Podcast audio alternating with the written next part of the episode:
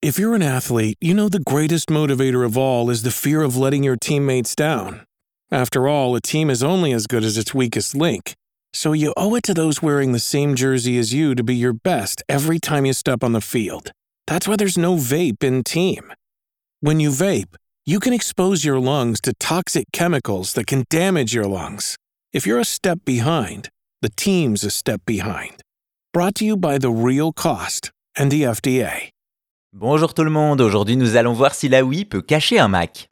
Comment oublier la Wii, un des plus gros succès de Nintendo, s'approchant des 100 millions de ventes à travers le monde, une console qui a touché tous les publics. Ensuite, nous avons Apple, la marque à la pomme orientée sur des produits haut de gamme qui, eux aussi, trouvent leur public. Parmi eux, on retrouve le Mac mini, un ordinateur de bureau très compact et performant. C'est alors qu'intervient un certain Luc Miani, un bricoleur dont la passion est de transformer des ordinateurs et des consoles et en montre le processus sur sa chaîne YouTube. Nous sommes alors en 2022 et Luc confie qu'il est blasé du design de son Mac mini, un petit carré certes très discret et efficace, mais l'heure est au changement. Il se lance alors un défi, faire de sa Wii un Mac mini. Il va ainsi vider complètement la console de Nintendo pour en récupérer la carcasse et dans le même temps il retire tous les composants utiles de son Mac. Viennent alors quelques soucis. Il faut changer le ventilateur, alimenter la machine en énergie et tout faire rentrer dans la coque. Ce qu'il fera après plusieurs essais et notamment aidé par l'impression de pièces en 3D et ça y est, son œuvre est achevée.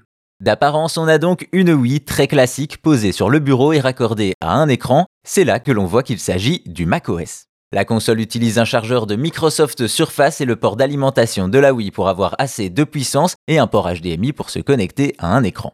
Également, le clapet qui permettait d'accéder au port manette laisse maintenant apparaître les ports du Mac comme les USB ou l'Ethernet. Au-delà de la réalisation, ce qui étonne surtout, c'est de découvrir que beaucoup de composants et connecteurs sont utilisés à la fois par la Wii et le Mac. Mais attention, ce n'est pas parce que cette Wii cache un ordinateur Apple qu'elle ne servira plus à jouer, que du contraire. Pour ce faire, le créateur passe évidemment par ce flou légal qu'est l'émulation pour jouer à d'anciennes consoles, et il s'avère que la marque à la pomme est plutôt performante dans le domaine. Résultat, il peut profiter de Mario Kart Wii ou même des jeux GameCube en 4K avec des graphismes plus beaux que jamais, tout ça avec l'apparence d'une Wii, défi relevé.